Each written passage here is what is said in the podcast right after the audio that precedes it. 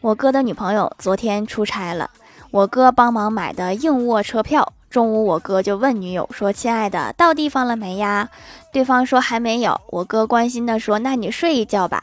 到了记得给我发消息。女友回复说好讨厌在火车上睡觉浑身难受。我哥就回了一句下次给你买站票。